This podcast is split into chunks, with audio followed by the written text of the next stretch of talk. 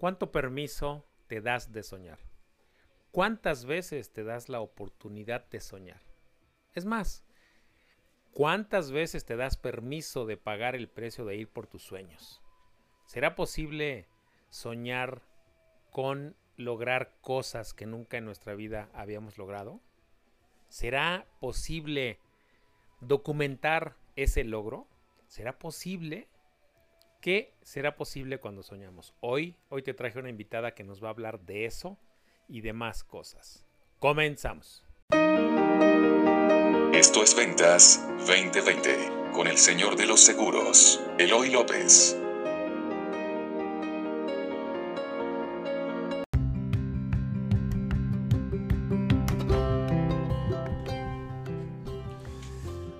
Buenos días México, buenas tardes Mérida, buenas noches Timbuktu, ¿cómo están? Eh, soy Eloy López, soy el señor de los seguros y esto es Ventas 2020.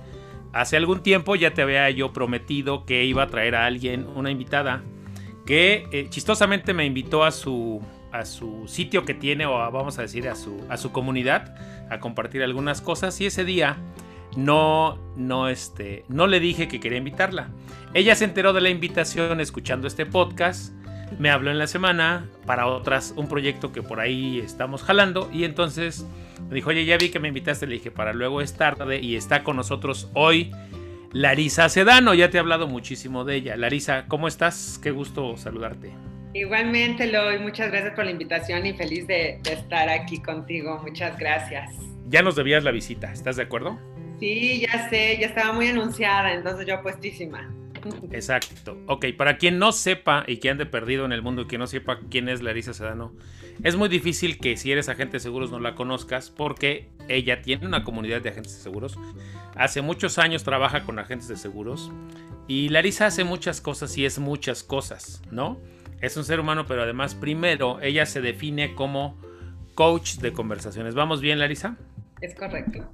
Coach de conversaciones. Hay cosas que a ella le encanta hacer y una de ellas es hablar por teléfono. Es de estas personas raras que no solo le gusta hablar por teléfono, sino que ama hacer llamadas. Es más, tiene un mantra más que un hashtag que se llama amo hacer llamadas.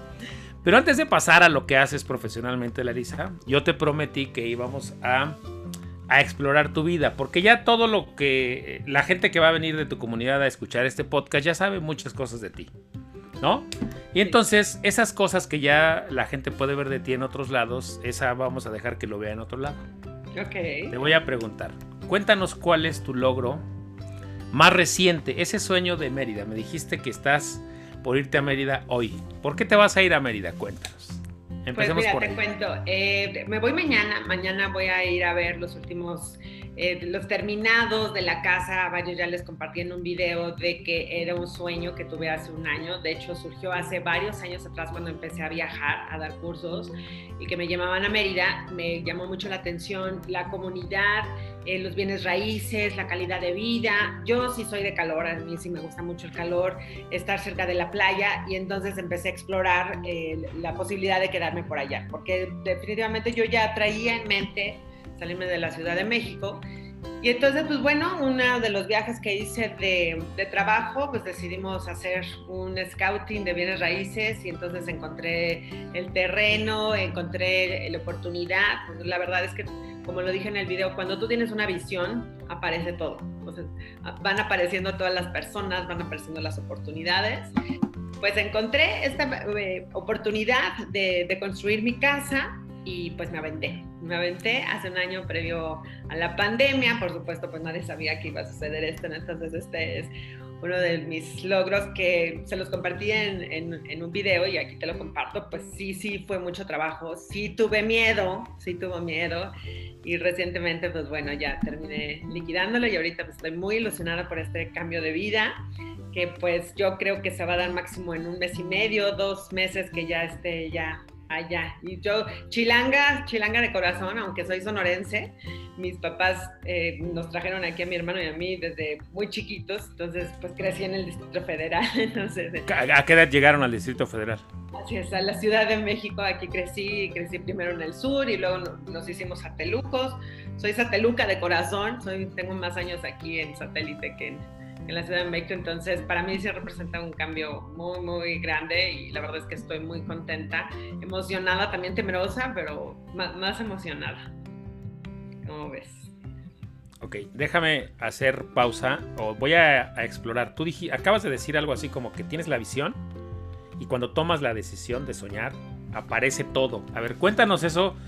Eso que vemos en los libros que dice las frases bonitas que aparecen ahí de que cuando uno está listo, eh, todo, todo el universo conspira a nuestro favor. ¿Eso es cierto o no es cierto con este sueño que, que me acabas de contar? Fíjate que sí, totalmente. Tú sabes que yo trabajo mucho a través de las neurociencias, entonces eh, yo tengo muy, muy comprobado que puedes entrenar a tu cerebro a que vea lo que tú quieres.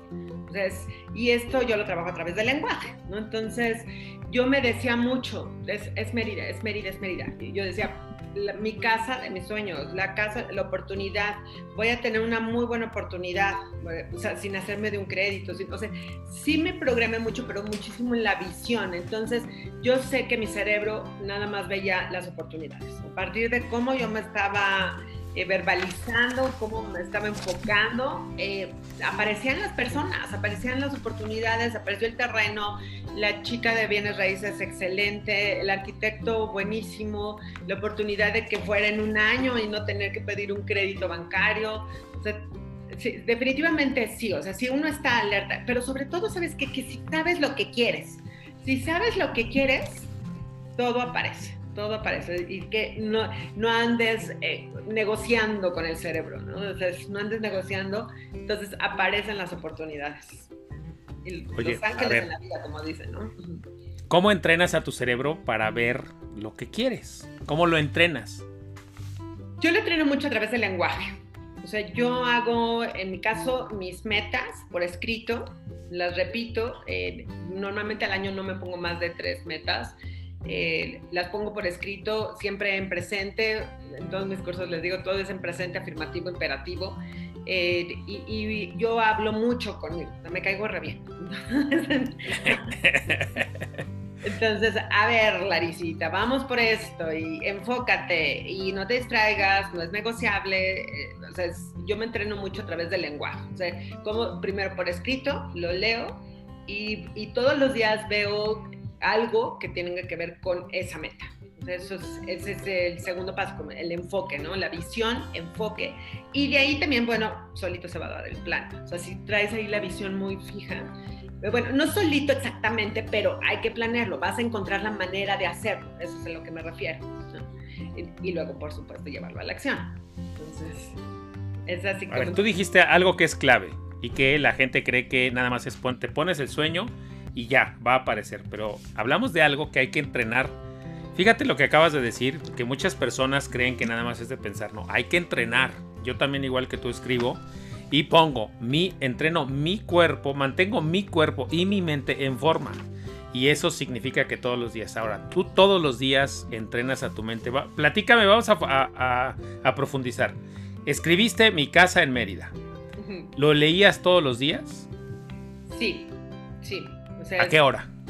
Muy temprano. Si quieres te comparto mi rutina. La verdad es que... Ándale, esa. Compártenos tu rutina. Sí, yo soy muy mañanera, soy media ñoña en ese sentido y soy muy estructurada en mis, horarios, me levanto entre 4.45 y 5 de la mañana, esto es de lunes a viernes. Los primeros minutos, bueno, ya sabes que el agua con limón, con chía y cosas así que espero que algún día me hagan efecto.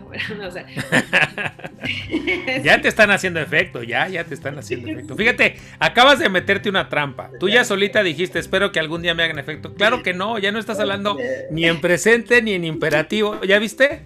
Perdón que te agarré la trampa. Lo digo medio de broma, ¿no? Ya sabes, pero bueno, tomo en ayunas agua, primero siempre me hidrato con un vaso completo de agua, luego el agua con limón, eh, hago unos ejercicios de respiración, porque la respiración yo tengo comprobado que es el, el, único método que tienes para limpiar tu sistema nervioso, entonces hago unos ejercicios especiales de, de respiración por unos 10, 15 minutos más o menos, después hago eh, mi diario de agradecimiento, diario, diario, tanto en las mañanas como en las noches, agradezco, agradezco algo. O sea, y agradezco hasta lo que no tengo.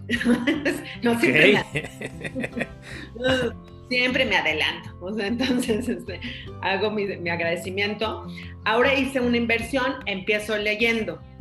empiezo leyendo porque antes luego, luego me, eh, me ponía a hacer ejercicio. Entonces, ahora empiezo leyendo, más o menos leo entre 45 minutos, una hora, siempre me, me pico. Ahora, en mi diario de agradecimiento que salte algo, ahí es donde también me enfoco en mis metas. Ahí las leo, las vuelvo a leer.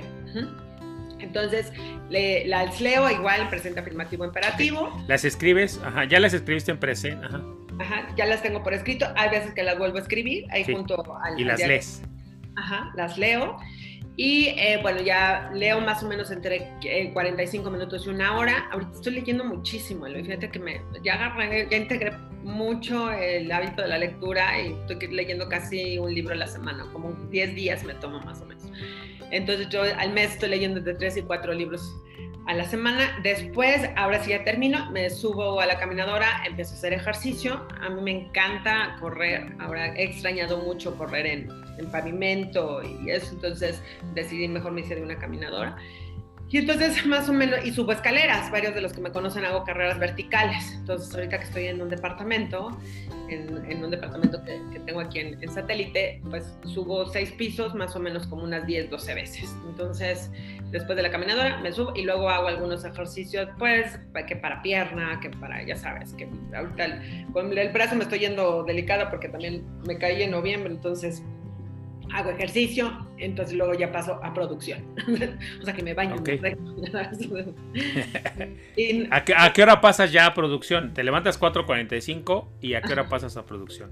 Más o menos estoy en producción como 7 y media, 7.20, 7, o sea, 45. Mi objetivo siempre es estar entre 8, 8 y cuarto lista para empezar a chambear. O sea, mis sesiones normalmente empiezan a las 9, pero yo hago un espacio de revisión, de revisión de mensajes, de mails, de guiones, de propuestas, o sea, cosas operativas. Y también yo, te digo que sí soy media ñoña, yo tengo agendado qué reviso qué días. Por ejemplo, la cuenta del banco, eh, contabilidad y eso no lo reviso diario. O sea, lo reviso a lo mucho lunes y miércoles o sea, lo que es cobranza, facturación y eso, ¿no? Este, prospectos, mes, revisiones, o sea, reviso un día especial. Sea, todo lo tengo muy, muy agendado. El chiste es que ya cuando eh, yo empiezo a trabajar, em, estoy enfrente de grupos normalmente a las 9 de la mañana. Trabajo por, nada más ofrezco tres, tres eh, horarios a lo largo del día, que es de 9 a 11, descanso y ahí es cuando desayuno, porque normalmente llevo un proceso de ayuno intermitente entonces, como por ahí entre las 11 y las 12 es cuando desayuno. Luego tengo otro grupo de 12 a 2, eh, como de 2 a 4 y eh, agarro otro grupo de 4 a 6. Eventualmente algunas sesiones individuales después de las 6, pero eh, eventualmente, ¿no? Pero esos son mis, mis digamos, mis horarios de trabajo. Después también tengo mi rutina en la noche, este, cuando termino a las 6 doy un área de descanso de 6 a 7, pues que ahí hasta descanso lo que salga, ¿no? De 6 a 7. A veces vuelvo a leer algo antes de dormirme, ya ese es algo como de lectura personal, novela, ficción o algo así que ande trayendo algún autor. O también veo algún curso de los que compro, compro muchos cursos, entonces me doy casi siempre diario una hora, hora o 45 minutos para leer, para ver alguno de los cursos que, que estoy estudiando de neurosemántica, programación lingüística, que ya compré uno de Julian Clary, de Tony Robbins, de todo eso, este, me los doy también en ese horario. Y luego ya desconexión. O sea, yo me desconecto totalmente, más o menos como entre 8 y media, 9 de la noche. Pongo mis pies para arriba, para la circulación. Este, me despinto, o sea, la, la postproducción. Ya, ya, ya, la, ok, ajá. Entonces, que me despinto, que a veces hago otra vez una meditación, eh, siempre antes de dormirme eh, ya acostada ejercicios de agradecimiento y a dormir. Más o menos a grandes rasgos, ¿no? Entonces. Más o menos. Oye, y eso parecería la rutina de alguien que no sueña, ¿no? De alguien que no tiene sueños, que uno dice, soy estructurado, pero fíjate, tú sueñas es lo primero que haces en la mañana, o sea, piensas en ello y es lo último que haces antes de irte a dormir. Y en el Inter tienes tu vida, ¿no? Tienes tu vida. Ahora, yo recuerdo que lloraste. Yo espero que llores aquí, porque quiero conectar, quiero que conectes con esos sentimientos. ¿Cuál fue ese momento que dijiste, o sea, que entró la duda, porque la maldita duda entra, pero la, cuando la mente está entrenada es como si, está, como si estuviera un guardaespaldas, ¿no? Y te dice, ¿a dónde vas? Pero, pero a veces se cuelan las malditas dudas. Tú contaste que había, eh, hablando de la casa de Mérida, porque ¿quién, ¿quién va a pensar que en un año lo ibas a lograr y sin contratar un crédito y sin nada? Y haciendo lo que haces, que eso es lo más maravilloso. Pero, ¿cuál fue la, la primera que entró y luego trajo a más? Cuéntame mira, las primeras dudas, las primeras así como cuestiones. Ajá, de que no lo voy a lograr. E, esa vocecita que ya sabes, la que viene a, a, derrumbar todo y que te dicen, ah, claro que no, estás loca, ¿cómo vas? O sea, aquí no estamos para soñar, ¿no? Eso es pues, imposible. Claro, y qué bueno que me lo preguntas. Y sí, sí, fueron varios, te, te, te quiero compartir. Eh, primero empieza la pandemia, ¿no? Entonces, incluso el arquitecto dijo, ¿quieres que nos echemos para atrás y que no sé qué? Y si vas a poder.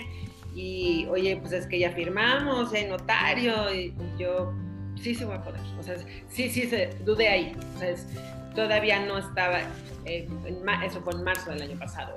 No sabíamos el panorama, cuánto iba a durar, no sabíamos qué, qué, iba a pasar, ¿no? Yo estaba acostumbrada a viajar, o sea, todo mi trabajo era un grupo al día y me iba a Guadalajara, Monterrey, Mérida, así andaba por toda la República Mexicana. Entonces, no tenía mucha idea todavía cómo iba a ser el trabajo y ahí fue uno de los momentos. Entonces, ahí fue uno de los momentos que sí dudé, pero dije, no me voy a echar para atrás. O sea, aquí no, no hay para atrás. Otro momento, tuve un, un tema con, con, una cuenta de mi banco eh, por, por, por eh, X desórdenes y ahí sí, eh, no te lo dudé, me dio mucho miedo. Me dio mucho miedo de que a pesar de que estaba trabajando, eh, pudiera arreglar el, el tema pronto eh, para tener la liquidez. ¿no? Entonces, sí, sí, ahí sí fue mucho miedo. Y otro miedo, sí, definitivamente es darte cuenta con quién cuentas y con quién no. O sea, quién te va a acompañar o no. Entonces, de repente uno cree que muchas personas van contigo en el sueño o que dicen, claro que sí, vamos. y sí, eh, ahí sí te puedo decir que yo creo que fue uno de que dije, híjole, estaré haciendo lo correcto, o sea, valdrá la pena que siga haciéndolo. Este, a lo mejor me quedo sola, a lo mejor lo hago sola. Y, y, ese sí fue donde dije, o sea, lo haré o no. Y dije, como Gordon Tobogán, quien venga conmigo, quien no quiera venir, que no venga. Pero eso sí te puedo decir que fue, yo creo que la tercera fue la más dolorosa. O sea, cuando me di cuenta que iba por mi cuenta. O sea, que iba por mi cuenta, sí, sí, sí fue, sí fue muy... Dolorosa. ¿Estuviste a punto de detenerte ahí? Sí, sí, sí, sí, decir, bueno, siempre no. O sea, sí se estuve a punto de decir, siempre no, aquí me quedo. Y luego lo reflexioné y dije, no, o sea, no me voy a sumar al sueño de alguien más me voy a quedar en mi sueño.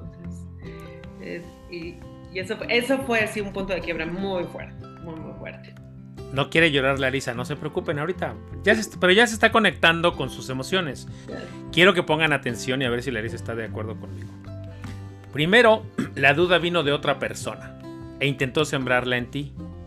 No lo logró del todo, pero ahí dejó a la maldita duda estacionada en la puerta, ¿no?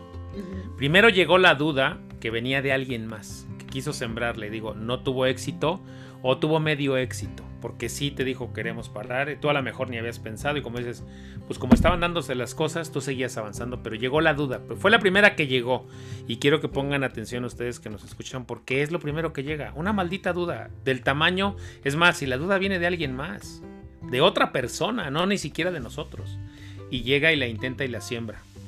Y luego llegó el miedo, el maldito miedo, y cuando digo maldito miedo es, le tenemos mucho miedo al miedo, ¿estás de acuerdo, Larisa? Totalmente. Pero Larisa, ese miedo, primero fue un miedo pequeño y después un miedo muy grande. Cuando las cosas empezaron a poner claras, a ver, este es mi sueño y alguien más me está invitando a su sueño para que yo no haga el mío. Y eso se juntó con muchas cosas que el universo parecía que te estaba mandando, que te decía, no, ya detente, o sea, esto no es para ti, ¿estás de acuerdo? Totalmente. Y fíjense lo que hizo Larisa. Dijo, a ver, yo no me lo reflexioné y eso gracias a su rutina de todos los días y ahí es donde creo que debiste haber reforzado más tu sueño, ¿no? Totalmente. Pregunta, antes de decir esto es lo que yo quiero, aún como están las circunstancias de afuera, ¿lloraste? ¿Ahí lloraste? Mucho. ¿Cuántos días? Uf, te va a dar mucha risa, pero yo hasta agendaba llorar. Este, no risa. Ajá. No sé por qué no, porque no me permitía este, estar mucho tiempo en el drama, pero también me, eh, permitía a mí eh, sentirlo, o sea, sentir esto, o sea, eh, este dolor, esta duda, este miedo, también me va a sanar, me va a sanar y me va a hacer más fuerte. Entonces, sí hubo semanas que lloraba casi diario, sí, no, no, no lo niego. de repente cuando yo estaba sola, en fin de semana lloraba más, entonces me daba, entonces eran como, como lapsos, tengo la fortuna de estar muy ocupada y eso no me permite llorar mucho, pero sí lo agendaba, lo agendaba y, y, yo creo que eh, esa misma emoción fue la que llegó un momento que, ok, la necesita ya, ya pasó, ya pasó, ¿no? Ya, ya, ya tomaste una decisión, síguele, ya le lloraste, next, ¿no? porque yo creo que también eso es muy importante, o sea, que, que nos demos y nos permitamos eh, que nos duela, que, que le tengamos miedo y, mini drama, o sea, de repente. Fíjate las cosas maravillosas que haces. Haces una cita contigo, te das permiso de sentir. ¿Cuánta gente sonaría chistoso, haría una cita para llorar? Háganla, se vale. Se vale porque si no, se va acumulando y en algún momento la va a cobrar. ¿Estás de acuerdo? Y vayan poniendo atención en cómo eso de que los, los líderes nunca lloran. ¿Cuántas veces el líder está aquí para ir adelante y nunca eh, son débiles, ¿no? Y los y eso es se puede tomar como debilidad y a ti no te no te no te no te jaló hacia allá. Eso no lo viste como una debilidad como dices, te quieres mucho, te apapachas, te caes muy bien y te das tus palmaditas en la espalda y te dices, síguele. O sea, síguele. Y ahora, ¿qué fue lo que más? ¿Cómo ves ahora todo eso que pasó en ese año? ¿Cómo lo ves ya brincado? El, a eso yo le llamo el Valle de la Muerte, lo que tú me acabas de decir. Pero ya que brincaste el Valle de la Muerte, ¿cómo se ve del otro lado? Pues, pues fíjate que, te va, hice un diario. Ok. No que le llevara eh, todos los días, pero ya cuando llegué a la meta dije, voy a documentar la experiencia. Te digo que soy especialista. Entonces, eh, tengo mi cuaderno donde dije, ¿qué fue lo que me llevó a, a esta meta, a dije, que no se me olvide, que no se me olvide que tengo esta fuerza, esta disciplina, esta constancia, esta fe, eh, ya sabes, o sea, que no se me olvide, que no se me olvide. Y, entonces empecé a escribir, empecé a escribir eh, cómo fue que lo logré, que para que la siguiente retome eso, dije, ya lo tengo, ya tengo evidencia de que ya lo construí y que ya lo integré en mi vida, estos hábitos. No, todos los tenía eh, antes de este año, o sea, no, no todos se fueron sumando y los fui desarrollando, algunos planeados y algunos a base de la constancia de la, de la conciencia. Entonces, primero lo documenté. Entonces, sí te puedo decir de estos hábitos, o sea, de, estas formas de ser que cambiaron, eh, que cambiaron en mí o se fortalecieron o crecieron, eh, la confianza. O sea, ahorita sí me siento una mujer más fuerte y sí digo, sí, sí confío en mí, sí, sí, sí puedo esto, puedo más. Entonces, de, eh, eh, se reforzó mucho mi fe. y mira, aquí me pongo chinita y, así sí con, conecto porque, o sea, sí, o sea, y, fe tanto en mí como yo soy creyente y en una fuerza superior creadora que siempre me estaba acompañando, o sea, que, no, no, ando sola por la vida, o sea, y no solamente físicamente, sino que hay un espíritu superior que me está apoyando, me está vigilando, me está, eh, y, se desarrolló muchísimo mi fe este año, eso es, es una de las fortalezas que más, más eh, desarrollé, pues más, incrementó este año, eh, la fe, hábitos, hábitos, o sea, es, de por sí ya los tenía, ahora es, yo decía, menos los voy a soltar. O sea, eh, cuando estaba en situaciones diferentes dije, no me voy a permitir no hacer ejercicio. Eh, eso no, o sea, aunque me sienta triste, lo voy a hacer llorando. O sea, y me subí a la caminadora llorando y se me quitaba el rato, esa es la ventaja. Entonces, mis hábitos se reforzaron muchísimo, mi salud. Entonces, ahorita me siento más sana que, que, que, nunca. O sea, estoy muy fuerte, gracias a Dios. Es, eso son o sea, lo que yo puedo reconocer. Y, y mucha empatía también. Eh, he desarrollado empatía, fortaleza, mucho conocimiento. He tenido que leer mucho.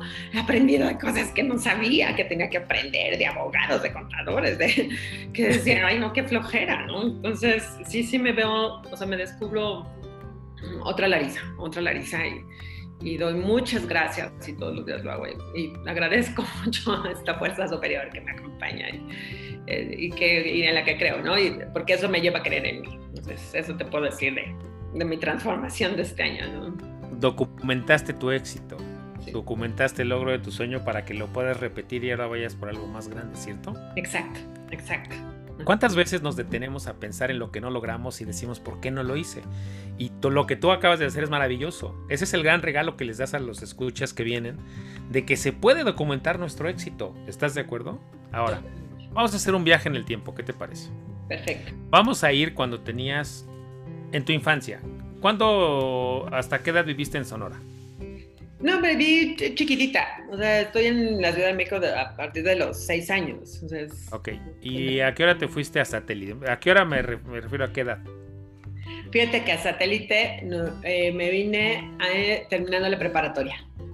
Entonces. Ok. ¿Y en, a, qué edad te gustaría que fuéramos a platicar con esa Larisa? Tú dime. Tú elige el momento. Fíjate que sería ay, es que tengo tantas, tantas décadas interesantes. Podría ser cuando entré a la universidad, cuando entré a la universidad, ahí una, otra de los 30 a los 40, o sea, fue muy interesante esa década en mi vida. Y, este, y esta década también, bueno, esta que está por empezar. Ok, más atrás de la universidad, vámonos más atrás de la universidad, ¿te parece? Más, más atrás de la universidad, a lo mejor en la secundaria. La, transición de primaria a secundaria, esa fue muy interesante también. Ok, ¿qué le dirías a esa Larisa que está en la transición de la primaria a la secundaria? ¿Qué le dirías ahora con esta documentación? ¿Le escribirías una carta documentada y le dices, mira, lo vas a lograr así? No te, no te prometo que no vas a llorar, que no vas a tener miedo, pero te prometo que es, va a pasar esto si, si haces. ¿Qué le dirías? Le diría, confía, confía, eh, ten fe, enfócate, describe tus sueños. Eso sí, definitivamente. Escribe lo que quieres. ¿Cuáles eran los principales miedos de esa Larisa que estaba entre primaria y secundaria? ¿Cuáles eran los miedos? ¿Qué le daba miedo? Esto es muy interesante que me lo preguntes porque es un miedo, de hecho, que, que sigo trabajándolo. Es eh, a lo mejor puede sonar muy absurdo, pero para mi familia no. en, mi casa todos fueron obesos y, yo fui una niña obesa. Entonces, eh, y, nosotros crecimos en esta, en esta creencia de que eh, las, las, mujeres teníamos que cumplir la lista del Mexican Dream de esposo, este, eh, camioneta, perro, ya sabes, este, casa. O sea, niños bonitos y güeritos, ¿no? de ojitos verdes, si se puede. Así es, así es. Entonces, en ese momento, eh, yo, ese era uno de mis sueños y yo creía, por, mi complexión, que no lo iba a lograr. Entonces, pero, y después pasando los años me di cuenta que ni siquiera era un sueño mío, era un sueño aprendido y heredado. Entonces, eh, era uno de, sí, decía, yo creo que a mí esto no se me va a dar y, o yo tenía muchas compañeras susanitas, ya sabes. a ver, ¿qué son susanitas? Cuenta para quien no sepa. la, susanita. Tal vez, tal vez es un lenguaje sateluco que nadie, que nadie más sabe. Pero para quien no sepa, déjame hacer una pausa. Para quien no sepa, acá en la Ciudad de México hay una, no guerra, sino así como en Monterrey los Tigres y los Rayados este, se están peleando todo el tiempo. Acá en la Ciudad de México, Larisa dijo que estuvo en el sur. Los del sur con los de satélite siempre tienen como un encontronazo, ¿no? Y entonces, por ejemplo, acá donde yo vivo, que es Xochimilco y cerquita está Cuapa, a los del sur les dicen Cuapos y a los de satélite este, les dicen satelucos. Entonces siempre hay como una guerra y entonces yo soy con orgullo de sateluco, ¿no? Y entonces estabas ahí en, esa, en esa guerra. regresemos a, esa Larisa que compraba los sueños que no eran de ella. Sí, pues, ¿qué, más le diría? Ten, sueños propios. Eso es indispensable. ¿Cuándo Larisa, esa Larisa empezó a tener sus sueños propios? Muy interesante pregunta. Eso fue eh, dos ocasiones especiales que identifico cuando termino la preparatoria y quiero empezar a, estudiar en la universidad porque mi papá no quería que estudiara. Mi papá ya sabes, era medio macho mexicano y él decía, ¿para qué te estudias si te vas a casar? ¿Para qué te pago la universidad si te vas a casar? Este, Mejor consíguete el marido, ¿no? Sí, sí, sí, sí, tal cual. Y este, ahí, ahí dije, no, yo estudio porque estudio porque estudio. Entonces, y otro fue cuando me independicé. O sea, yo dejé de vivir con mis papás a los 23 años. O sea, muy chava, muy chava. Entonces, yo siempre dije, yo soy alma ¿Ya habías terminado la universidad? Ya, ya había terminado la universidad. Entonces, terminé en mayo y ya para noviembre ya estaba yo viviendo sola. bueno, con amigas, ¿no? Con roomies y eso. ahí es donde dije, no, aquí no quiero. Entonces, y, sí, fueron momentos muy importantes en mi vida y, y, eso me ha llevado también a ser muy independiente. O sea, soy independiente de los, 23 años, entonces no, estoy acostumbrada a, depender de alguien económicamente. Entonces, eso es... Oye, y me decías, ahora vamos a hacer el viaje hasta esa década de los 30, me dijiste, ¿no? Cuando tenías 30. Así es. Dijiste que algo interesante había pasado. ¿Cómo era esa Larisa de los 30 años? Fíjate que volviendo a En este esa década que dices. Sí, volviendo a, este tema de, del sobrepeso, yo fui significativamente obesa eh, de los 30 a los 40. O sea, yo llegué a pesar más de 100 kilos. Entonces, sí me eh, reconozco que fue una década en la que mi amor propio andaba por otra parte. Eh, que... Se vio de viaje. Sí, totalmente, andaba en China o no sé dónde. Entonces, y, que me estaba poniendo enorme para que me viera el mundo. O sea, era que me viera el mundo, no, había manera que no me viera con ese tamaño, ¿no? Y, pero era una manera de no verme a mí. Y literal, no me quería ver ni en los espejos. A lo mejor tú te acuerdas en esos años por ahí como de los 90, recién 2000, que Liverpool, ¿te acuerdas que había en los probadores los espejos eternos de un lado para otro? Entonces, que te veías... Sí, la gente pasaba y se volteaba a ver, ¿no? Sí, sí, sí, pero yo decía, yo no me quería ni ver en los espejos, diga, gorda al infinito y más allá, ¿no? Iba así, o sea, pero fue, fue una década que mm, trabajé mucho, eso sí, era cuando tenía el call center azul a, todo lo que daba, y, eh, pero sí me, me, di cuenta que no me veía. O sea, no me veía, no me cuidaba, no me aceptaba, no, o sea, había muchas cosas en mí que no me gustaban en mi vida, fíjate, no me gustaban en mi vida y entonces, que fue, o sea, puse esta distancia del cuerpo al mundo, poniéndome enorme y, y me concentraba en trabajar y era muy buena trabajando, pero me olvidé de mí, totalmente. O ahí, ¿cuál sueño, cuál metas, cuál nada? O sea, es, y estaba muy joven, estaba muy joven. Entonces, digo, sigo estando joven. Ay, ni, eso no ha pasado. De, Oye, y ahí no estaba viviendo el sueño de nadie. Es más, no tenía sueños, dices. No, ninguno. Me estaba dejando vivir, nada más. estaba dejando vivir. Y estabas haciéndote invisible, o sea, visible para el mundo, pero invisible para ti. Totalmente, totalmente. Sí. Sí. ¿Ya, te habías casado a esa edad? Ya. No, curiosamente, perdóname. Este, curiosamente, eh, la pandemia anterior, bueno, que creo que no fue pandemia, la, influenza, ¿te acordarás? El 2009. Ajá. Ah, fue ahí donde empecé a moverme. Empecé a moverme. Entonces. ¿Cuánto mides? Cuéntanos cuánto mides. 1,63. Ok, la gente, quiero que la gente se imagine. 1,63 y más de 100 kilos, ¿no? Como dices, literalmente. Y ahora, ¿cómo es que te empezaste a mover? ¿Qué fue lo que detonó que te movieras? Fíjate que a partir de, la influenza me di cuenta que, bueno, eh, era cuando tenía el call center y sí tuvimos que cerrar parte del call center, los, los eh, ingresos se vieron afectados, se pasaron como muchas cosas que dije, todo depende de mí. O sea, me ha dejado llevar. O sea, gracias a Dios a mí siempre me ha ido muy bien. Y en el call center siempre teníamos negocio, negocio, negocio. Cuando se corta el negocio dije, ¿qué tengo que hacer?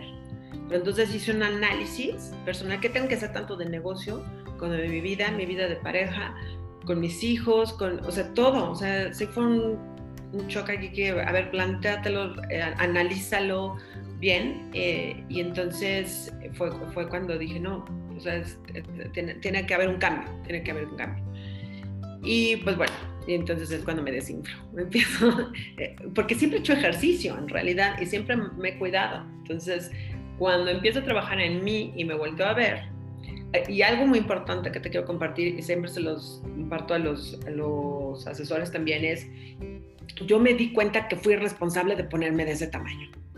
Dije, un día me vi en el espejo y dije, ok, porque siempre ponía el pretexto de que, ay, es que acabo de tener a mi hijo, y mi hijo ya tenía 12 años, ¿no? Entonces, ay, es que estoy deprimida.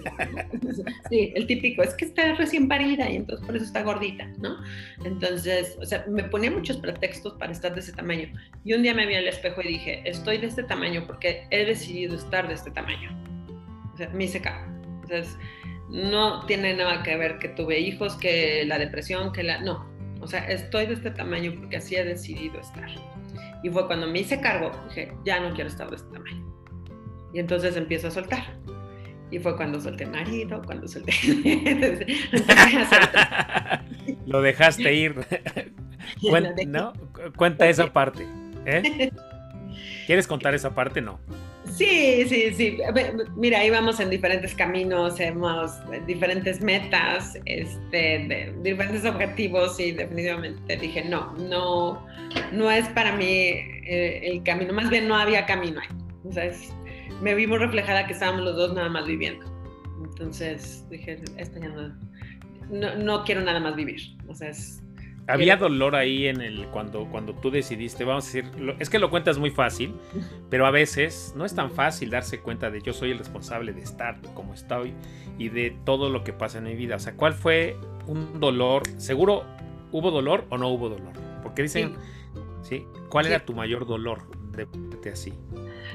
Mi mayor dolor era darme cuenta que me había abandonado. O sea, yo, yo solita. Eh, Em, dejar de admirar a la otra persona. Eso fue un dolor muy grande eh, también. Em, mucha falta de amor propio. O sea, dije, ¿qué he hecho? O sea, ¿qué he hecho conmigo? O sea, ¿cómo es que llegué a esta situación? ¿sabes? Y, y un sentimiento que a mí no me gusta nada, o sea, me tuve lástima. Eso es muy fuerte. Entonces, y, dije, no, no está bien que me tenga lástima, ¿no? esa, esa, emoción no me gusta para nadie, menos para mí. Entonces, fue muy doloroso, fue muy, muy doloroso darme cuenta. Y entonces empecé, por supuesto, yo siempre le digo acompañante de alguien, empecé terapia, empecé este, acompañamientos para ya empezar a verme desde la compasión, para que me pudiera mover, ¿no? Sí. ¿Cómo ves? Oye, ¿y ya agendabas tus citas para llorar o no? No, todavía no. ¿Dónde aprendiste a agendar tus citas para llorar? Cuéntanos de esta ayuda que pediste o a la que te acercaste. Primero fue de, terapia, un, terapeuta, una psicóloga muy, muy buena. De hecho, yo he tenido varias psicólogas en, en, mi vida y muy profesionales. Yo siempre digo, tarde o temprano un psicólogo te da de alta, ¿eh? porque de repente oigo terapias eternas, entonces encontré, Dios me mandó unos ángeles buenísimos, entonces estuve en un proceso terapéutico, estuve estudiando mucho. Entonces yo sí me metía a cuánto curso había, empecé a desarrollar, me metí mucho en la corriente holística. Eh, veo que tú sigues a Marta Sánchez Navarro, ¿no? Con, con, ella, con ella también. Sí, sí, sí, la voy a traer. De hecho, ya la había traído aquí, pero se nos, se nos vició todas las. Sí, ya desde hace muchos años. Sí, sí, con ella incluso trabajé, fíjate trabajé, fuimos, estuvimos trabajando juntas. Aprendí muchísimo y crecí muchísimo con ella, muchísimo. Y pues bueno, se fue dado a través del conocimiento que agarré fuerza y que dije, ahora sí ya. O sea, ahora te voy a decir una cosa, los hábitos que tengo muchos son aprendidos, pero los había soltado. O sea, mi papá era así. Mi papá era de listas, mi papá era de horarios, mi papá era muy estructurado, este, de, de todo eso. Entonces, me reconocí porque lo había soltado. Estaba cómoda, de alguna manera, pero no estaba feliz. Eh, es, es, como esa guerra que, la, que, que, tenías con tu papá. Desde esas veces que uno dice, pues ya no quiero, vamos a decir, habías... Tus papás era un macho mexicano y que decía, la escuela no es para las mujeres, ¿no? Pero al mismo tiempo, quiero que se vayan dando cuenta todos que a veces cuando soltamos a los papás, como soltamos todo, no nos damos cuenta que también dentro de todo el paquete venían cosas muy buenas. Sí. De lo que nos enseñaron, ¿no? Y tardamos muchos años a veces en darnos cuenta. ¿Qué opinas? Totalmente, totalmente. Y, y fíjate que, o sea, mis papás tienen un poco que fallecieron. O sea, mi papá va a cumplir cuatro años que falleció y mi mamá apenas acaba de cumplir un año.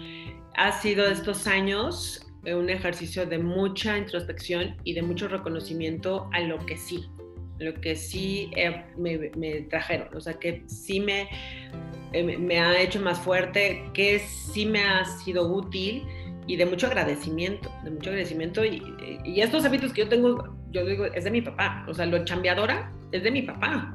La visión mi papá, ¿entiendes? O sea, como tenía muchas otras cosas que no, como nosotros también, ¿no? ¿Quién sabe cómo me vayan a recordar? Como, ¿Quién sabe cómo me vayan a recordar mis hijos? ¿no? O sea, entonces, este, algo van a tener que superar mío, seguro. ¿no? Este, Decían, mi mamá me daba mamilia a los 12 años todavía, porque se sentía recién parida.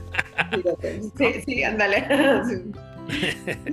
Entonces, eh, entonces fue mucho ahí también, y eso lo, lo trabajé en terapia, de, bueno, que sí, o sea, que sí de tus papás, ¿no? Porque esto de quejarse de, ay, es que mi papá, y lo escucho mucho, ¿no? Mi papá es alcohólico, mi papá es esto, es que mi papá es lo... Digo, pues esa es la historia del papá, o sea, y es lo que le tocó vivir y tú decides ya de adulto qué, historia te compras de las que te conviene. Entonces ahí fue donde yo retomé todo, principalmente los hábitos, los hábitos y y la estructura. Y, entonces, y, eres, y dejaste de ir todo ese peso y ahora sí te mostraste al mundo. Totalmente. Y bajé así. cuando me volteo a ver, me desinflo.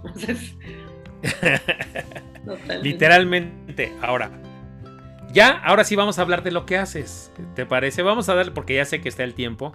Ya nos compartió su vida. No, no lloró. Este, se aguantó como las machas. Este, pudo controlar todo el viaje, porque además le avisé y que bueno, ya se dieron cuenta que, que, que controla. Ahora enseñas eh, a la gente a hablar por teléfono, a tener diálogos. Ahora das también otros cursos. ¿Cuáles son los cursos que das? Cuéntanos. Pues mira, el principal es de eh, coaching telefónico, que es donde les enseño a, desarrollar guiones. 12 eh, guiones telefónicos, 7 guiones de WhatsApp, 5 guiones para redes sociales, todo lo que es copyright, con técnicas de programación neurolingüística, neurolenguaje, eh, eh, también de neurociencias, hipnosis conversacional, o sea, con todo este tipo de técnicas les enseño para que tengan una, pues sean más asertivos en su lenguaje, sobre todo incrementen su nivel de citas y actividad, ¿no? Los asesores. Ese es el principal que doy. También doy administración del tiempo, eh, doy uno divino que se llama Sana tu relación con el dinero. Ese también. Este es que lo, lo, doy como tres, cuatro veces al año y es de los que cada vez que lo doy vuelvo a sanar yo mi relación. O sea, siempre hay algo que sanar. Entonces, es, es muy fuerte el taller, pero me encanta. Es el doy. Eh, doy también un taller de metas de cómo se diseñan las metas y cómo darle seguimiento, porque pues también que se queden en papel pues, está muy padre, ¿verdad? Pero luego pasarlas a la acción. luego pasarlas a la acción. Exacto, y cómo darle seguimiento a la acción. Ese, ese taller me encanta. Doy un taller de prospección, de, a mí que no me digan que no hay a quien llamarle, porque siempre hay alguien a quien hablarle. Entonces, a este país le hacen falta asesores, siempre lo digo. Entonces... A ver, vamos a, vamos a ahondar en ese tema. ¿Por qué crees que que eh, hay muchas personas a las cuales ver. Vamos a ahondar, porque aquí, si algo me preguntan mucho aquí, es cómo le hago para prospectar. danos algunas tres ideas para prospectar. Primero empezando, quiero que pongan atención, y la Alicia y yo estamos de acuerdo en eso. Hay millones de personas a las cuales ver. Si algo hace falta, son agentes, no prospectos, ¿cierto? Digo, son, sí, o sea, a prospectos sobran. Lo que falta son agentes. Entonces, danos tres tips de, tu curso de cómo prospectar, algunas ideas. Claro. Primero la mentalidad, ¿no? Número uno, eh, diseñar nichos de mercado. O sea, que sepas a quién quieres prospectar. O sea, es que de hecho estamos en una época de nichos de mercado y tus resultados para, de acuerdo a mi visión, van a ser más enfocados. Por ejemplo, que decidas con qué actividad te sientes afín eh, rango de edad, si prefieres hombres o mujeres, y a lo mejor en qué porcentaje, rango de edad o estilo de vida, si prefieres padres de familia, si prefieres eh, amas de casa, o sea, cuáles son los nichos a los que te quieres enfocar, ¿no? Y eso tiene que ver con el ingreso. Hasta, digo, ahorita no tenemos tema con la ubicación geográfica porque puedes tener eh, clientes en toda la República Mexicana, ¿no? Entonces, pero a lo mejor te sientes más a gusto con la gente de Cuernavaca o de Monterrey o la de Mérida, no sé, o sea, es, eh, número uno es, o sea, enfócate en nichos de mercado. Número dos, eh, ya que tengas tus nichos de mercado, encuentra dentro de tus clientes otros centros de influencia, que yo le digo, tus centros de influencia son un montón, o sea, piensa en, en tu familia, piensa en tus mejores amigos, en tus compañeros que tienen esas características del nicho de mercado. O sea, ¿quiénes son así, para que te acerques a ellos y entonces les puedas eh, pedir más. Y otra es haz preguntas segmentadas. O sea, es para quién es de, tu, de tus amigas de la secundaria, quién es así, así y así. Eh, de, tus, de las mamás de la escuela de tus hijos, quién eh, es exitoso. De, o sea, preguntas segmentadas para que te den además prospectos calificados. Entonces, yo creo que ahorita con estos tres tips, bueno, y hay muchísimos más, ¿no? siempre va a haber a quien hablar, ¿no? O sea, siempre y cuando te enfoques en saber qué quieres, porque también eso al cerebro hay que pedirle como carta a Santa Claus. Que de repente yo veo, bueno, un mundo, está padrísimo que atiendas un mundo. Yo me acuerdo que tú me dijiste, o sea, que tú escoges tus clientes. Yo los escojo. Ese es el privilegio que tengo desde que empecé el día uno en esta carrera. Así es. A mi equipo, mi, mi, equipo, por ejemplo, ya que ya vas a trabajar con él, me odia por eso. Porque hay gente que quiere trabajar con nosotros y siempre les pregunto, ¿ese es el cliente que nosotros queremos? Y ya, ya les di una listita. Si, si alguna de estas cinco palomas falla, le podemos dar un chance. Pero si falla más de dos, tenemos que evaluar si queremos que él sea nuestro cliente. Eso está padrísimo, esa es segmentación de mercado. estás haciendo tus nichos. O sea, porque además, estarás de acuerdo conmigo que es una relación de 10, 15 años. De, 10 o 15, yo llevo 26 años de relación con ellos, imagínate. Imagínate, pues entonces, pues por supuesto que se vale escoger, es como escoger a tu novia, a tu marido, oye, pues van a llevarse muchos años. Exactamente, sí. Es importantísimo que te enfoques. Y, y entonces dices, a ver, yo quiero con médicos, ¿dónde están los médicos? O sea, a ver, yo quiero deportistas de alto desempeño, me meto a Facebook y veo los grupos de runners, de maratonistas, de, yo quiero dentistas, ¿dónde andan los dentistas? O sea, ya sabes, o ¿dónde andan las personas con estas características, como tú dices? Entonces, muy importante que, primero que sepan a dónde, ¿no? ¿Con quién? Entonces, yo creo que... Voy a poner un ejemplo a ver si estás de acuerdo conmigo para que quien no esté entendiendo lo que dijo Larissa. A ver, vamos a suponer que a ti te gustan, o sea, te gusta trabajar con las mamás, ¿no? Entonces, esos grupos de WhatsApp de la escuela que todos odiamos, estar ahí, tal vez ese sea el lugar ideal para ti. Porque ahí hay muchas mamás, ¿no? ¿Quién es la que está diciendo, no, es que la maestra, y hay que hablar con la maestra, porque les deja de mucha tarea a los niños y no sé qué, pero si tú te llevas muy bien con las mamás, ese es el lugar, ¿cierto? Así es, así es.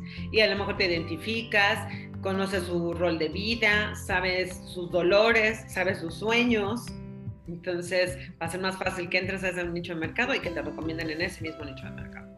¿Cuánta gente está vendiendo en esos grupos sin tener esa afinidad? O sea, en los grupos de mamás casi todos se quieren salir, los de las mamás de las escuelas, ¿no? Son los grupos más odiados, ¿no? Perdón. Sí. Y, fíjate, que luego yo veo que eh, en esos grupos no falta la que dice, yo vendo brownies y todo el mundo le compra. Y Exacto. los asesores, ¿y tú por qué no les dices lo que haces? O sea, ¿por qué tienes que hacer a la gente secreto? ¿no?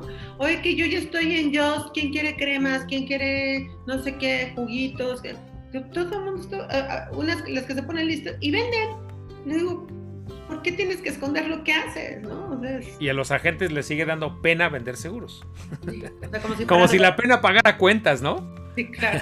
No, y además te digo, parece que vendemos droga. Digo, a ver, ¿vendes droga? Pues, bueno, no sé en cada ciudad que hagan, ¿verdad? no estás vendiendo droga, entonces pues, no tienes por qué esconderte. ¿Te sabes ese chiste que le preguntan a mi hijo? Oye, este, me mandan a llamar a la escuela y ya regreso y digo a mi hijo, oye, ¿por qué le dijiste a la maestra que trabajo este, en un congal los fines de semana tocando el piano? Y que, este, que soy eh, drogadicto y que por eso te da pena decir, es que me da pena decir que venden seguros. Ah, no, bueno. Es que me da pena, que, es un chiste, pero tengo que contarlo en primera persona, ¿no? Entonces, es se me lo contó Lalo Jacobo en una vez. Lalo Jacobo es millonario, ¿no? Vendiendo seguros, ¿no? Pero, pero no debe darte pena vender seguros si no estás vendiendo droga ni nada. Al contrario. ¿Y en dónde? En donde sea, ¿no? Con quien se deje que respire. Ahora, el curso de metas. esa es la ley del espejo, ¿no? la ley del espejo. Si respira, o sea, ponga el espejo. Si respira está vivo, ya es prospecto, ¿no? Así es. Nichos de mercado. Ya vamos a acabar, te lo prometo, porque ya sé que te tienes que ir a comer con tu familia. Ahora, vamos a la carnita pura que son las llamadas telefónicas. Tú ya sabes que yo desde hace 11 años no hago llamadas telefónicas. ¿Tú sigues creyendo que es un sistema que funciona y que es efectivo? Fíjate que es una excelente pregunta y me la hacen muy seguido. Eh, está evolucionando está evolucionando. Yo no me peleo ni con, de hecho hemos hablado tú y yo de los chatbots, no me, no me peleo con WhatsApp ni con otro tipo de comunicaciones para prospectar. La ventaja de que lo hagas por llamada es que tu voz es parte de tu marca personal. ¿okay? Entonces, en algún momento del ciclo, yo sí te invito a que incluyas una llamada, porque cuando, tú te, cuando te escuchan, te haces recordable. En este proceso que te digo que yo bajé mucho de peso, hay gente que en la calle me, decía, ¿eres Larisa? Y nada más me reconocen por la voz, fíjate. Como locutora de radio. Exacto, exacto. Entonces, tu voz es parte de tu marca personal. Yo les he platicado, no hay un cliente que me oiga que no, que no me contrate. Entonces, cuando me escriben, oye Larisa, mándame una contestación, le digo, ¿te parece? Te voy a marcar a las 4 y platicamos. Le marco a las 4 y no se me va ninguno. Entonces, ¿por qué? Porque yo transmito la emoción, el objetivo, el, eh, el resultado, el beneficio que van a tener de capacitar a su equipo conmigo o que se capaciten ellos conmigo. Que eso lo puedo lograr más fácil a través de mí voz. Entonces, eh, no me peleo. Ahora, que es, eh, yo uso mucho la técnica mixta, WhatsApp, teléfono, que busques la cita telefónica. En algún momento, o sea, puedes empezar a pedir, te marco a las 4 de la tarde y que en ese momento ya intervengas, ¿no? Ese es lo, que yo los, o sea, está evolucionando, por supuesto, todo el sistema y pues vamos a ahora a la inteligencia artificial. A la inteligencia artificial con los chat, con los chatbots ya les platicaremos. Dame tres tips para hacer llamadas telefónicas y con eso cerramos. En eso eres buenísima. número uno, eh, agenda un horario. Agenda un horario en el que vas a llenar tu agenda de citas. Así es, que un horario, una cita contigo donde que sí la cumplas. O sea, ver, los martes y jueves de 10 a 11. O sea, que sea una cita contigo y que la respetes. O sea, que tu cerebro sepa que ese es el horario.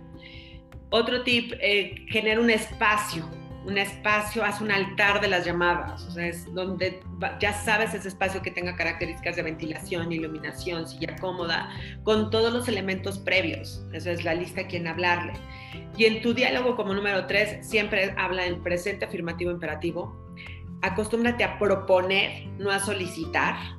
Acostúmbrate a avisar, no a pedir. Entonces, esa es la, diferencia del, lenguaje. E, e insisto mucho, es ayúdenlos en sus llamadas a decidir, no a pensar. ¿Y cómo? Poniéndole las opciones. Es, eh, tengo disponible para ti el jueves o el viernes. Sea, ya sabes, en la mañana o en la tarde. O el jueves a las 10 de la mañana o el viernes a las 4. Entonces, que todo tu lenguaje sea de que estés proponiendo. eso es la dices presente, positivo y afirmativo. Dame un ejemplo de eso, para que la gente que no entienda, que sea de lento aprendizaje, di, dame un ejemplo. Claro, es por ejemplo cuando vas en, el guion, ya tienes la fecha y hora, vas a decir, en este momento estoy agendando nuestra cita, te pido que tú también lo hagas. Eso es presente afirmativo imperativo. Eso, ya se dieron cuenta. Ahora, yo les voy a dar otro tip si les cuesta hacer llamadas telefónicas, pongan en su agenda lunes, martes y miércoles dos horas de llamadas telefónicas. Y después pongan una cita con ustedes para llorar. ¿Por qué? Porque si les va muy mal, hagan una cita con ustedes para llorar y dense media hora o una hora de llorar y al siguiente día empiecen de nuevo, ¿cierto?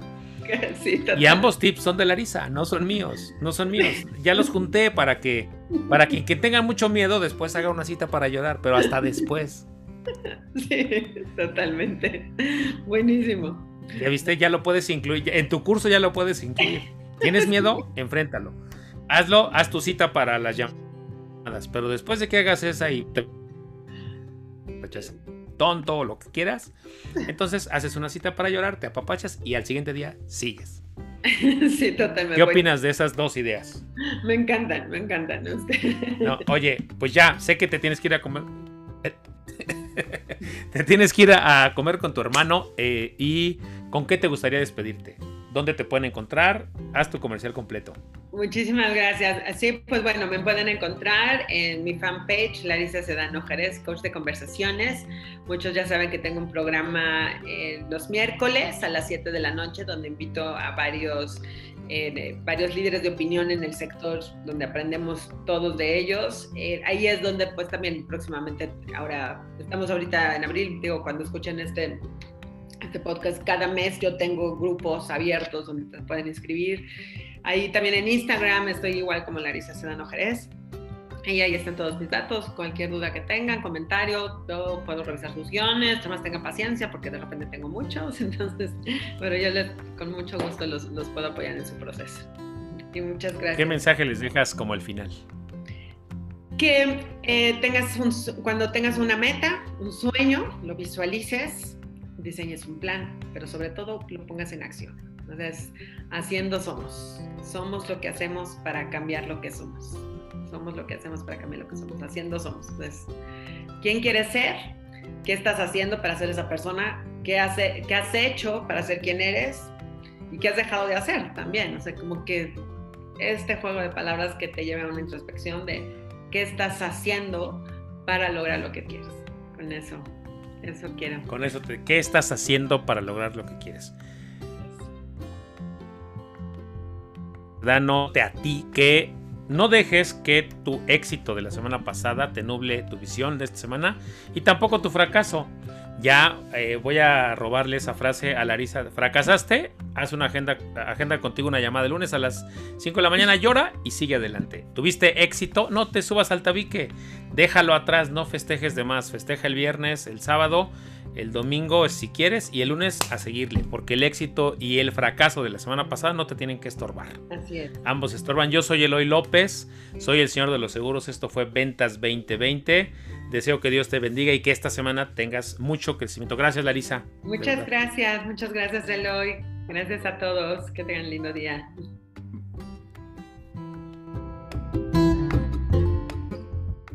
Espera, espera, no te vayas. Tengo un bonus track que no es un libro tampoco ni, ni algún video. Solo es una reflexión sobre el podcast que acabas de escuchar, sobre el capítulo del día de hoy.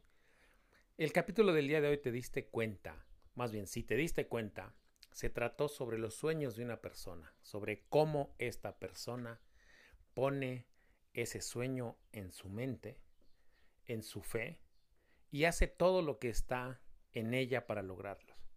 Se, eh, más que disciplinarse, vamos a decir que ella se mueve hacia allá. Larisa puso algo en su mente y en el camino entre que ella lo pensó, entre que ella lo soñó, a que lo consiguió.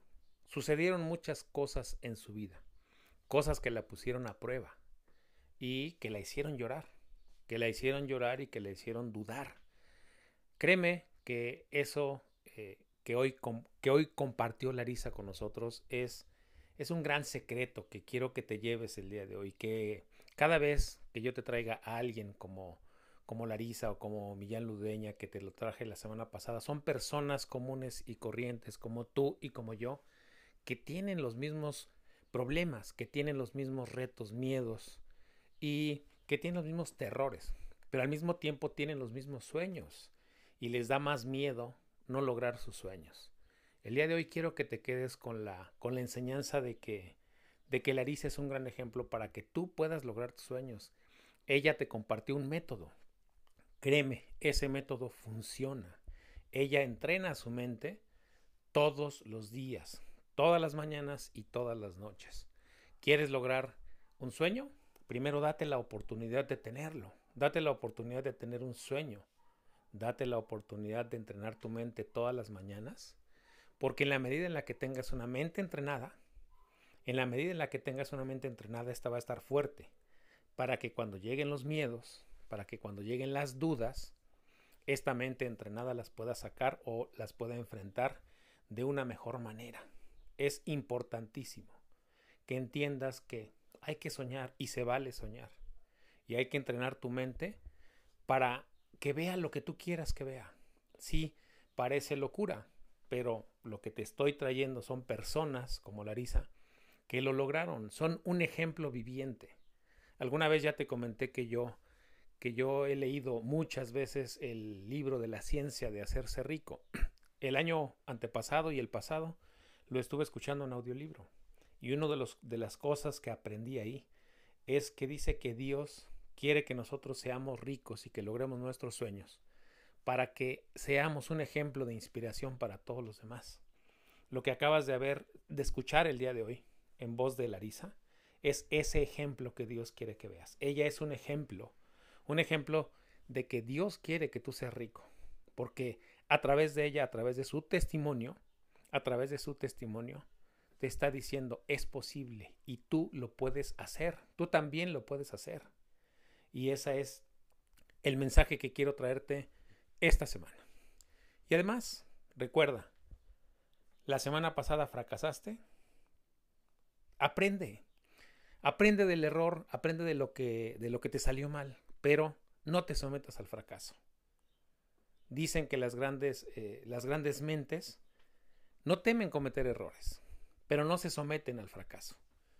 Aprenden la experiencia.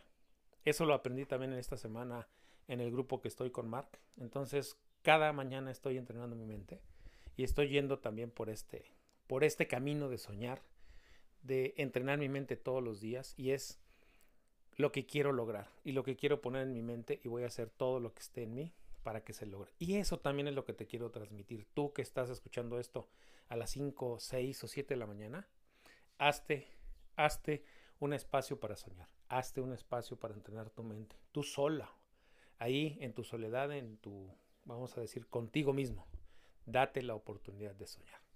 Soy Eloy López, soy el Señor de los Seguros, quiero que Dios te muestre el camino de tu propio éxito, que te muestre que estás aquí para autogestionarte, que te muestre todos tus dones, que todo lo que te suceda hoy en esta hoy y en esta semana que comienza sea para que te muestre tus dones, para que tengas confianza de lograr lo que quieres, para que tengas confianza de poner más prospectos en tu lista, para que tengas confianza de contactarlos, para que tengas la confianza de que el trabajo que estás haciendo es para irles a ayudar a estas personas.